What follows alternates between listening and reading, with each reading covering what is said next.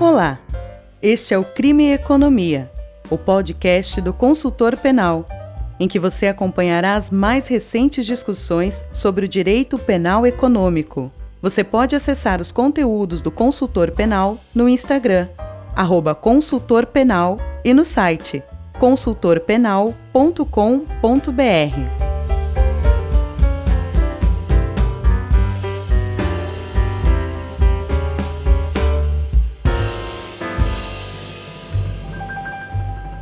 Olá, esse é mais um episódio do Crime e Economia, um podcast do consultor penal. Meu nome é Luiz Eduardo. Meu Luiz Neto. E o meu é Rodolfo. E hoje nós recebemos mais um convidado especial, professor, doutor Alexandre Moraes da Rosa, que é juiz de direito aqui em Santa Catarina e também professor universitário de Direito Penal e Processo Penal. Você está ouvindo o Crime e Economia, o podcast do consultor penal. Obrigado, Luiz. Obrigado, Luiz, né? E Rodolfo. É uma alegria poder estar aqui no, no crime e, e, poxa, Crime e Economia. Crime e Economia, que é uma, uma um indicador da pesquisa que vocês têm realizado, não só na universidade, mas também em várias associações, vinculando a uma abordagem econômica do sistema penal. Afinal de contas, hoje me parece que é, boa parte do sistema penal é pensada a partir da economia em ter esse gap de abordagem é muito difícil para todos nós. A gente acaba tendo dificuldades de compreensão porque as pessoas não se dão conta do básico muitas vezes para nós. Mas é uma alegria poder estar aqui com vocês. Professor, então, muito obrigado pela sua disponibilidade, pela aceitação aqui ao nosso convite, por poder falar com nossos ouvintes. Certamente vai ser uma conversa muito edificante para todos nós. Então, para começar, a gente gostaria de perguntar para o senhor sobre jurimetria. É, em síntese, qual é o estado de coisas do Brasil, da, principalmente das cortes brasileiras, em relação à jurimetria? E mais, como que a jurimetria pode auxiliar tanto as cortes como os advogados, sempre no sentido que, que vai permear aqui a nossa conversa pelos próximos minutos, num sentido de competitividade.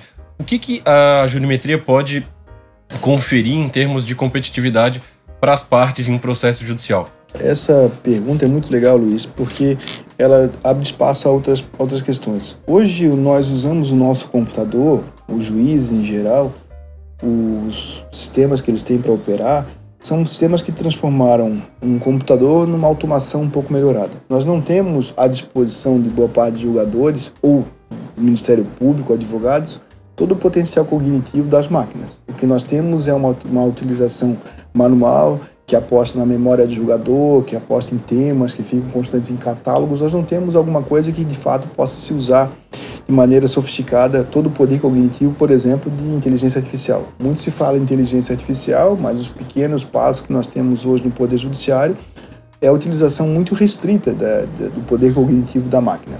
É claro que no mundo inteiro há uma discussão sobre os limites e possibilidades da, da, da máquina nos auxiliar, mas o que tem hoje praticamente de, de unanimidade, ou pelo menos um certo consenso, é que a máquina pode nos servir de apoio à decisão. E esse apoio à decisão justamente porque uma máquina pode é, estruturar, a partir de algoritmos não muito, muito complexos, é, estruturar uma boa parte de informações que nós não temos condições. Eu lembro que quando o Rodolfo foi me orientando lá na monografia, a discussão era sobre interceptação telefônica. A discussão sobre interceptação telefônica continua vigor, vigorando, só que o potencial cognitivo hoje da máquina de poder vasculhar nas, nas gravações, nos arquivos brutos, é muito maior do que naquela época que ele fez a monografia.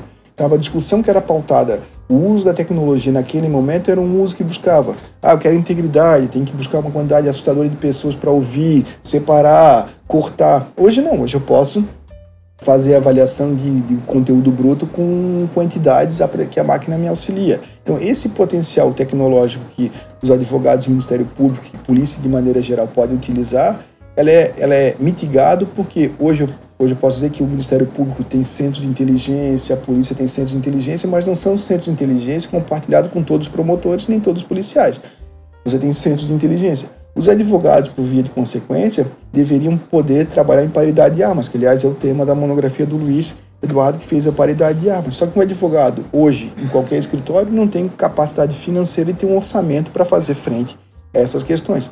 A investigação defensiva, institutos defensivos começam a poder organizar isso. Só que O MPF, por exemplo, fez uma licitação para ter um, um programa para concentrar, organizar os dados. O governo Bolsonaro fez o dado agora de concentrar os dados no grande Big Data. O poder que isso dá à acusação é assustadoramente maior. Então, a gente tem dificuldades de utilização.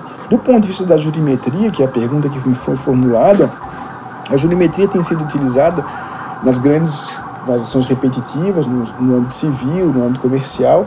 No âmbito do direito tem sido basicamente um BI, né? um, um, uma, um espelho retrovisor em que você consegue, com maneira, de maneira muito mais sofisticada, buscar resultados e expectativas de comportamento decisório de cada um. Você encontra, como o Luiz fez referência no nosso papo aqui, saber que o Tribunal de São Paulo é o que menos cumpre decisões, do STJ, você tem várias coisas. O que nós apresentamos agora junto com a Univale e a Kate Saboia da TJRN, foi uma proposta para que nós pudéssemos criar uma API no tribunal, no PJE, para que, por exemplo, esse é nossa, nosso, nosso projeto, né? Que quando um juiz proferisse uma sentença e fosse aplicar a pena, se ele aplicasse a pena 59 antecedentes, a gente, vai, a gente vasculhou, raspou o que, que pode ser considerado antecedente válido e o que não pode. Se ele fez a sentença e colocou as entidades que o STJ o Supremo reconhece, a decisão dele fica verde. Se não ficar verde, tem problema. Então a gente consegue dar com a máquina um auxílio à decisão e auxílio ao advogado para saber, ó, aquela decisão está em desconformidade. Mas são passos pequenos ainda dado o potencial que a gente tem cognitivo. Um dos problemas de todos nós nisso é que não tem formatação.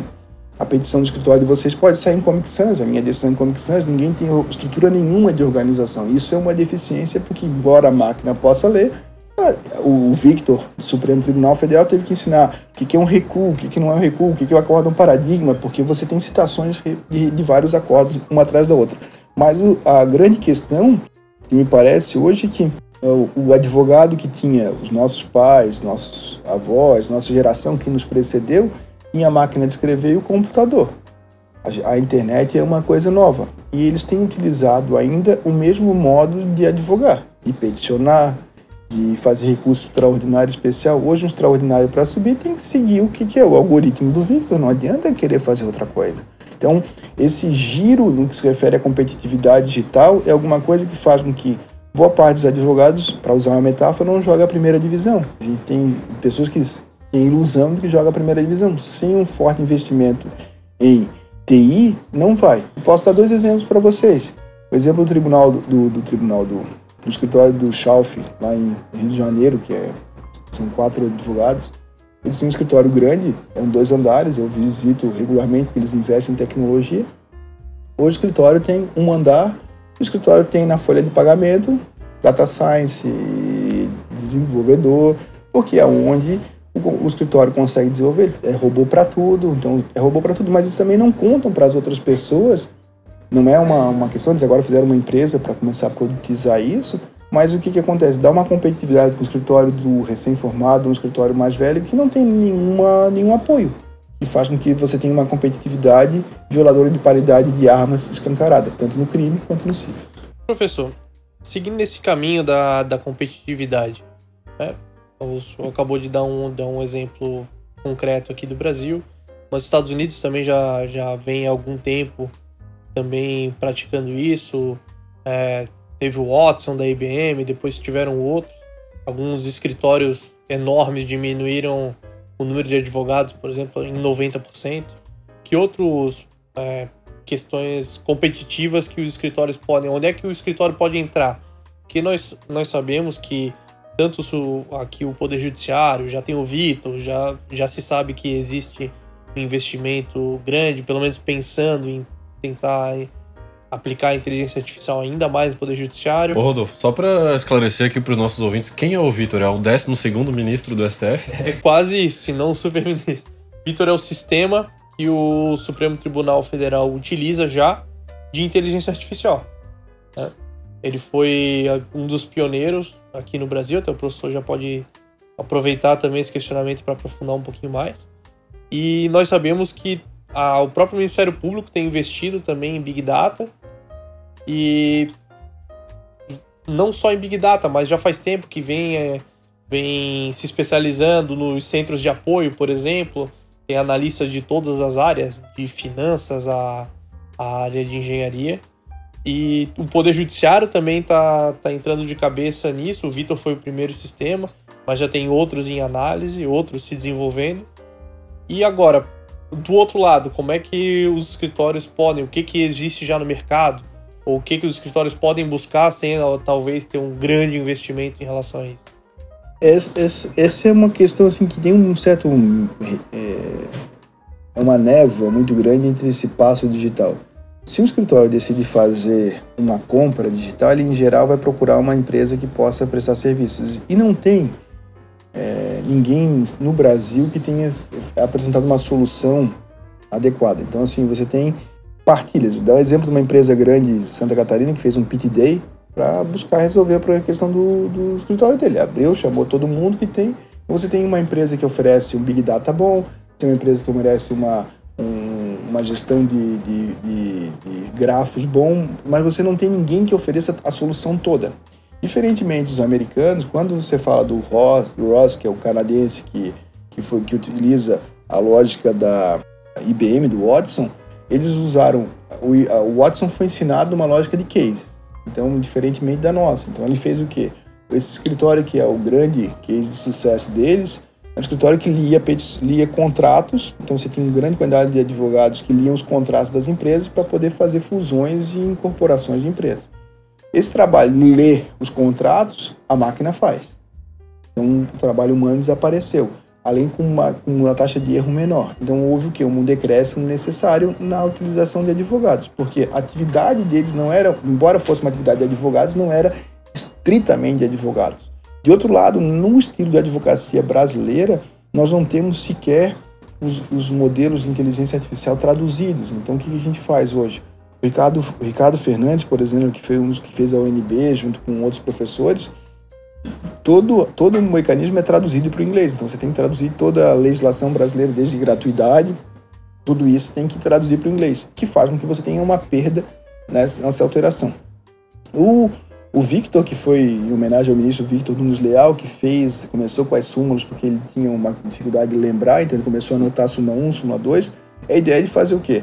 Você utilizar ah, os, os precedentes, entre aspas, né, os julgados anteriores do tribunal para poder verificar o que, que você tem de, de, de, de, possibilidade de receber ou não receber o recurso em face dos temas. O STJ fez o Sócrates, o TJ de Pernambuco fez outros, outros, outros propostas, Roraima tem, Rondônia tem um tribunal, um projeto bem legal, o Radar do TJMG, tem vários que começam a usar a inteligência artificial como como um mecanismo de auxílio à decisão. E aí que está o grande, o grande salto, Rodolfo, que é pensar o, a tecnologia como apoio à decisão. O Rodolfo é advogado no escritório aqui, cada vez que recebe uma, uma, um arquivo de interceptação telefônica, ele pega o quê? Pega o fone de ouvido, mete o fone de ouvido, tem 22 horas para ouvir de interceptação telefônica ele vai ouvindo, ele não sabe quem é, aí ele tem uma voz, ele tem que lembrar da voz, então ele tem uma dificuldade dessa. Isso a máquina pode auxiliar, então ela serve de apoio a, ao Rodolfo. E esse é o, o, o saldo que a gente tem hoje, porque o, a polícia pode usar de outros mecanismos e, e a advocacia privada não tem esse, esse apoio. A etosbrasil.org, etosbrasil.org é o Gabriel Bulhões, que foi um dos advogados que fez a proposta de investigação defensiva, ele procurou criar uma plataforma de apoio à decisão à litigância, em que ele começou a elencar assim, quem faz é, análise de dados de interceptação telefônica. Então, ele criou profissionais que fazem isso, para poder linkar, para fazer matching em relação a, aos profissionais, dando essa, esse, esse aumento de competitividade. Porque hoje em dia, boa parte daquilo que você faz, se você procurar alguém que não tenha uma mínima noção de direito, de direito penal também, de processo penal, o sujeito vai um, um analista de dados não consegue te dar aquilo que tu precisa. Então, é esse, esse, esse desafio é um desafio cada vez maior. Quando fala do sistema americano, o Compass, por exemplo, que é um programa amplamente utilizado por eles, o Compass te dá uma taxa de reincidência. Então, vai pegar o Rodolfo, o Rodolfo ter, recebeu multa, não recebeu multa, preenche um questionário de 100 questões, ele te dá um resultado de de reincidência. Esse resultado de reincidência tem sido usado por juízes para poder decretar prisão, negrar fiança, analisar de bargain. Então você é tem uma pegada meio de criminologia atuarial. Isso, é criminologia atuarial. E pegou porque você tem um número. Então, assim, o consent scoring hoje. Tem no mercado o quer dar crédito ou não quer dar crédito. Quanto é que é o consent score do Rodolfo, do Luiz, do Luiz Neto, quanto é que é? Você avalia se dá crédito ou não. Você tem uma, que é o que eles chamam de, de, de caixa fechada, caixa, caixa escura, né? Que é como chegou o algoritmo é construído, como foi abastecido, a gente não sabe, mas dá um número. Ó, a previsão do Rodolfo pagar é de 70%. Quem emprestar, você tem esse valor. A possibilidade do, do, do Rodolfo sair é de 70% de reincidir. Então, se você vai soltar, é um risco seu. Mas isso é muito significativo, porque vocês que estão atuando no crime, hoje eu tenho falado isso de maneira aberta, os juízes têm a preocupação do qual é o risco de uma decisão dele e amanhã está na mídia. Então, se você tem um algoritmo que diz, ó, o cara vai receber 30%, ele soltou com, com a possibilidade de você de 30%. Ele dá um número para auxiliar na decisão. Então, a máquina, ao mesmo tempo, pode ser ruim, ela pode ser significativamente boa se nós pudermos calibrar de maneira adequada um uso como esse. É claro que aí tem a questão da criminologia é, crítica, é que você acaba reiterando os grupos de identificação, dando pontuação desfavorável a quem tem antecedentes criminais, assim por diante. Bom, mas o que acontece é que isso já está chegando, já tem juízes fazendo, e a gente precisa discutir isso no Brasil. O Compass é adequado ou não é adequado? E o próprio impacto desses dados na própria cognição do magistrado em si, na própria decisão e tudo mais, o impacto que isso gera na análise do magistrado, né? Ele leva esse dado basicamente como uma, uma prova irrefutável muitas vezes, né? É, é mais ou menos como o jogo do passanel. Se eu tenho alguma coisa que tira a minha responsabilidade, eu jogo na conta de, uma, de um algoritmo, eu consigo é, salvar. Então, é, é, esse mecanismo tu vai discutir a ação de, de, de DNA. A ação de DNA está lá 99,9%. Em cada mil casos não está errado. Tu dá mil casos para o juiz com o exame 99, vai julgar os mil casos conforme o exame. Mas ali já tem a margem de erro. Então, aquela margem de erro, o advogado, em vez de ficar discutindo o resultado, conseguir apontar os erros do, da metodologia, o erro do procedimento, é muito mais significativo. Quando o Compass agora vem um advogado e dá 90% de reincidência, ele não vai discutir se é para soltar ou não é para soltar, ele vai discutir, ó, Aqui foi utilizado o critério do sujeito que na época ele não tinha emprego, então o, o, valor foi menor. Hoje ele já tem emprego, ele não cai na armadilha de discutir se, se 90 é ou não é. Vocês juntam uma audiência de custódia e vão dizer o quê? Não, o cara não vai recidir. O que vocês têm de elemento para isso? O que a gente podia fazer? Hoje tem dado público, eu não, não faz sentido alguém chegar numa audiência de custódia ter que apresentar um registro de que tem, que tem um comprovante de água à luz se tá tudo é público. Então, a grande discussão hoje que o Pepe, que é um professor de, de, de, Minas Gerais, que trabalha direito e tecnologia, é: eu tenho que ter um processo. Tudo que não está nos autos não está no mundo, tudo que não está na rede não está nos autos. Se eu chamo o CPF do Rodolfo para fazer uma audiência custódia, o que eu tenho de dado público tinha que vir favorável e desfavorável. Tanto porque eu vou dar integridade à decisão, vou, vou enriquecer a decisão do juiz. Porque ele tem um endereço, ele está pagando a conta de luz lá. Eu não tenho que trazer que, o, que a família dele vá atrás para trazer uma, uma. Tá lá. Tá, a conta de luz está registrada, está ligada, e ele tem. É um dado que pode ser significativo para mostrar que ele tem capacidade de responder o processo sozinho. Mas o que, que a gente tem? A gente tem um modelo liberal de processo que ainda é quase um, um sacrilégio dizer, bom, o que está na rede tem que agregar.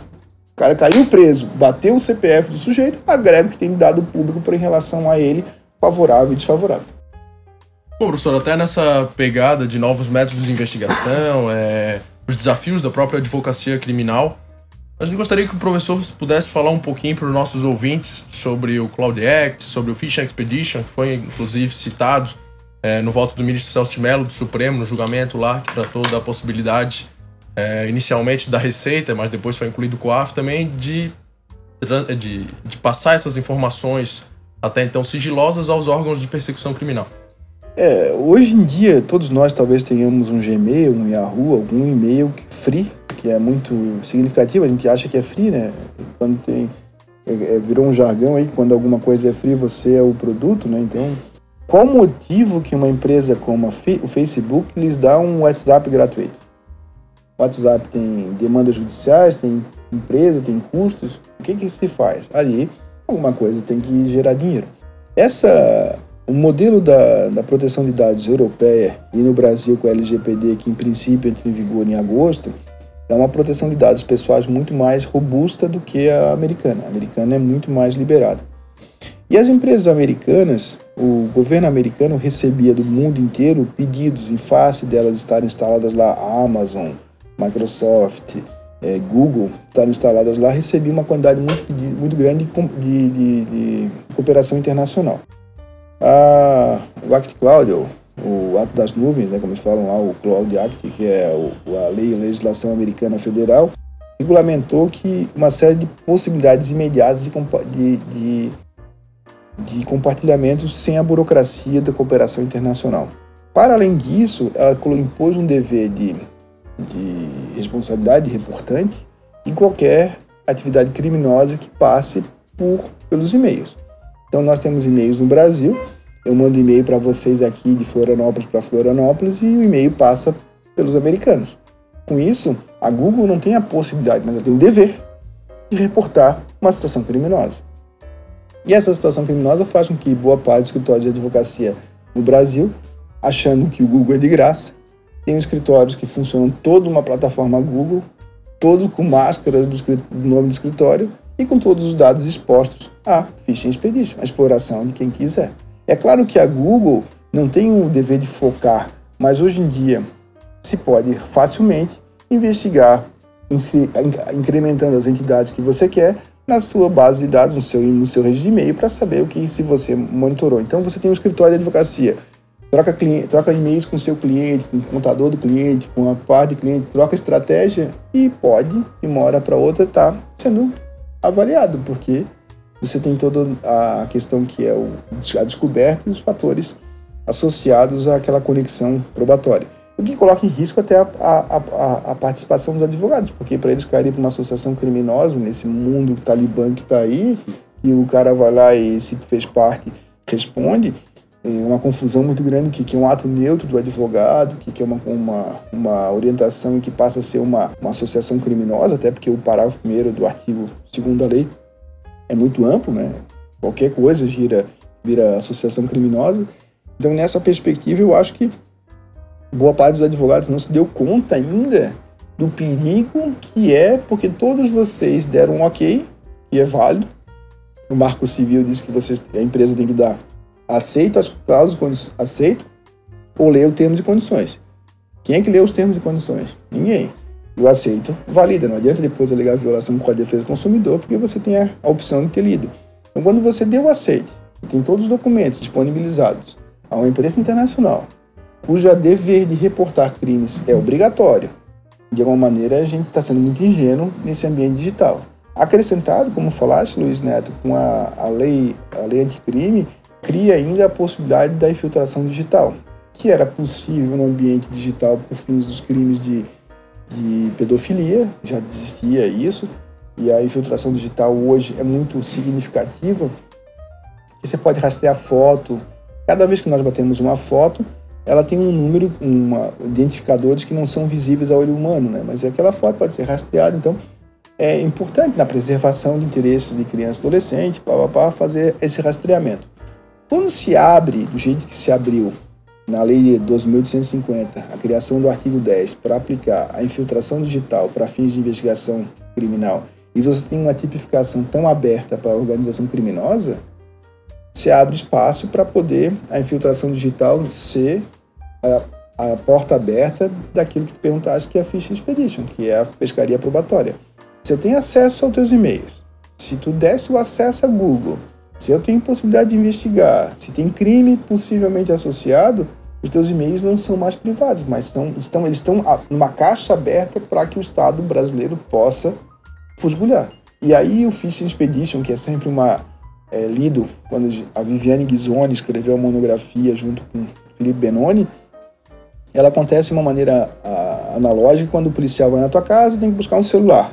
Aí ele pega, pega o celular, chegou no celular e tem que parar. Não, mas ele vai na outra caixa, vai na outra mesa, ele vai fazendo pescaria para ver se encontra mais alguma coisa. Não tem direito de fazer isso, mas ele faz. Então, essa é a pescaria analógica. E o, o segundo é quando você tem uma abertura para investigar o Luiz Neto por algum crime e você sai vasculhando tudo que poderia ser é, objeto de crime. Então, essa pescaria, é, que a gente no final do livro faz um capítulo, um itemzinho, é para dizer que com o mundo digital, não precisa mais de uma intervenção do juiz para quebrar o teu sigilo. Tu já desse essa quebra.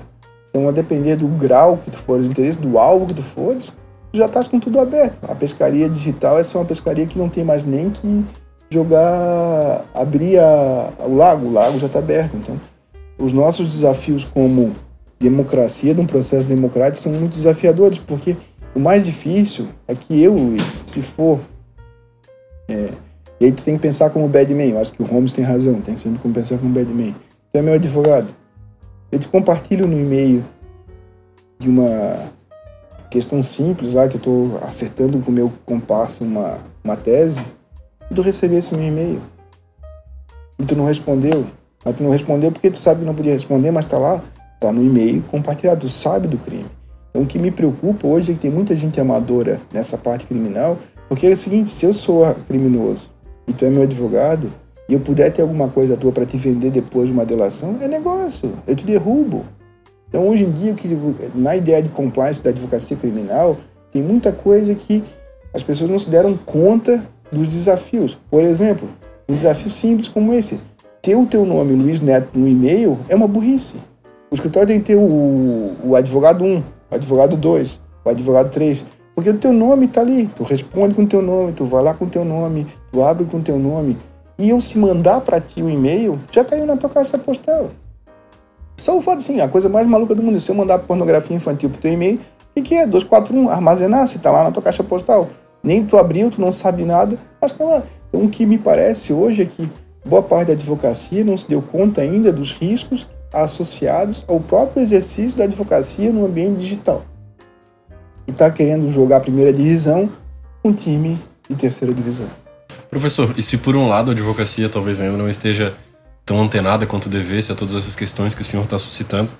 Por outro lado, a gente tem Ministério Público, Polícia Civil, Polícia Federal, constituindo, por exemplo, vários laboratórios de lavagem de dinheiro aí Brasil afora, por força até da, da ENCLA, né, Estratégia Nacional de Combate à Corrupção e Lavagem de Dinheiro.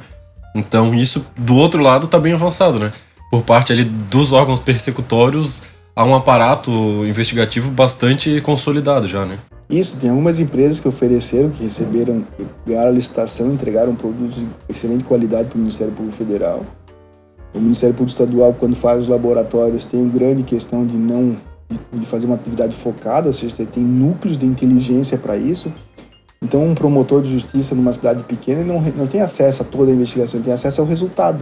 Então, é, se, se eventualmente, eu não estou falando que aconteça, mas se teve phishing expedition, se teve cooperação, se teve utilização de dados, no ambiente que tem, o que chega no prato feito da, do promotor para denunciar, é muitas vezes tem um manto de, da investigação. Se o advogado não tem condições de saber que isso aconteceu, saber o que tem que pedir, saber onde é que tem que investigar, tem que pedir uma certidão se teve a utilização do ato americano, se teve utilização de essas perguntas que aparentemente são irrelevantes pode abrir seja a toda uma discussão sobre nulidade pela cooperação, pela ausência de pedido, pelo transbordamento dos limites, pelo pedido antes do acontecimento.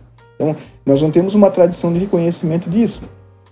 O, o, promotor suíço lá que cooperou com a Lava Jato foi punido, né? Segundo consta, o brasileiro não foi. Então, talvez a gente tenha que, que ampliar os nossos horizontes, mas de alguma maneira, o que, que os advogados fizeram? Pelo Brasil não consegue, vão pela Suíça. Então, só que para ir para a Suíça tem que ter um, um para poder ter escritório que vai para a Suíça, que vai poder pedir, que vai poder fazer.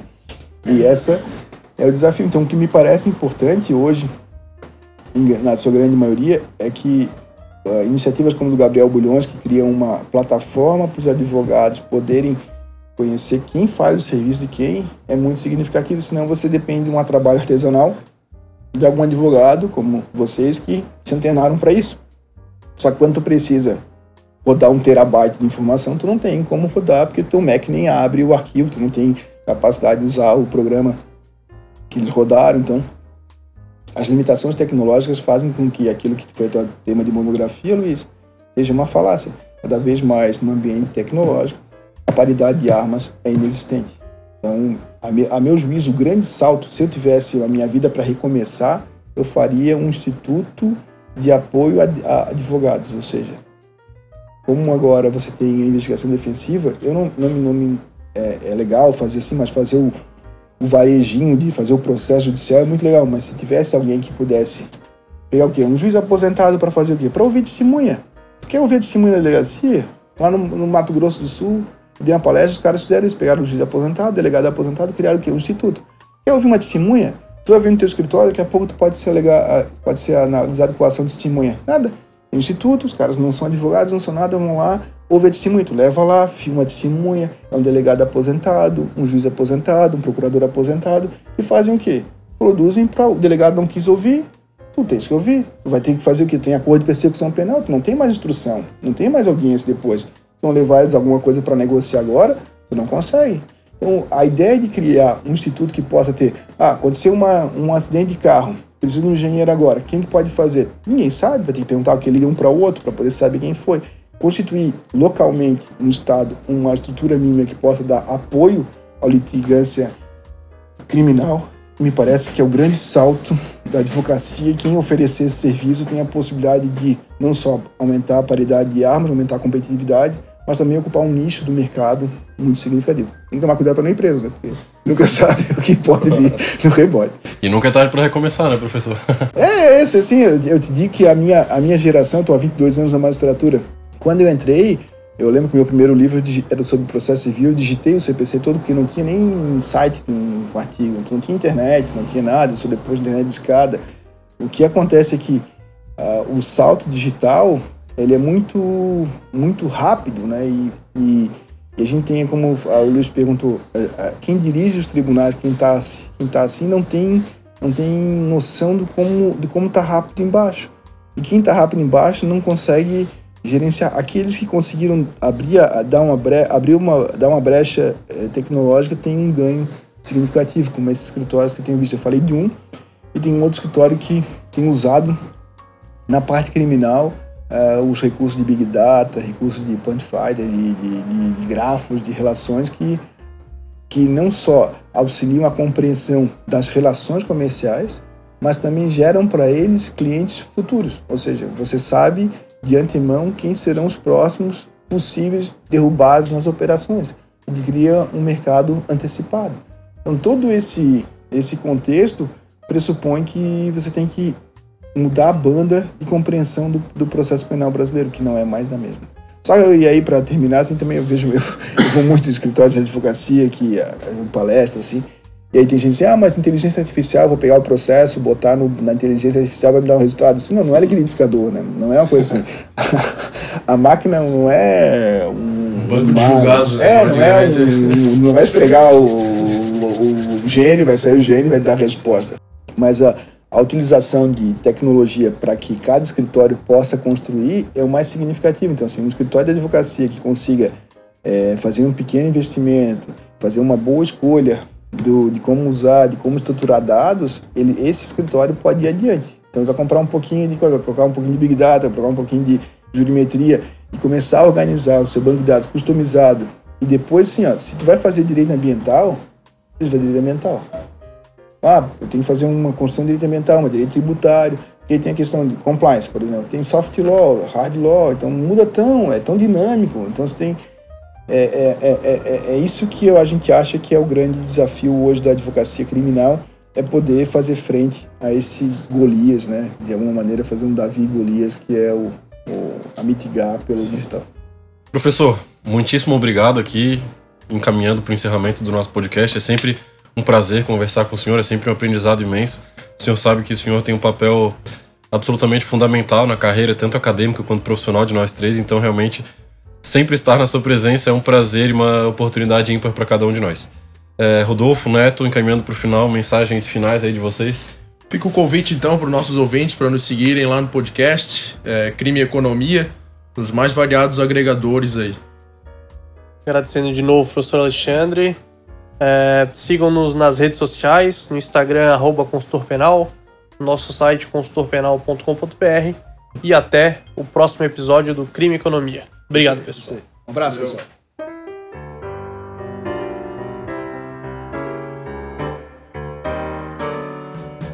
Você ouviu mais um episódio do Crime e Economia, um podcast do Consultor Penal.